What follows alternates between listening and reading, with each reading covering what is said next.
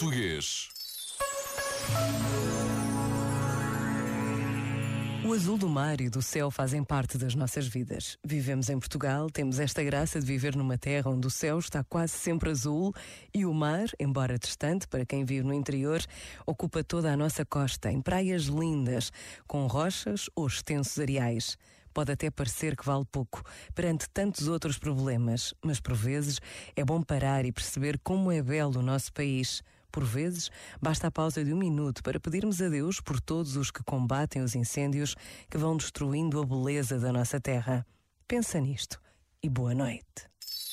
Este momento está disponível em podcast no site e na.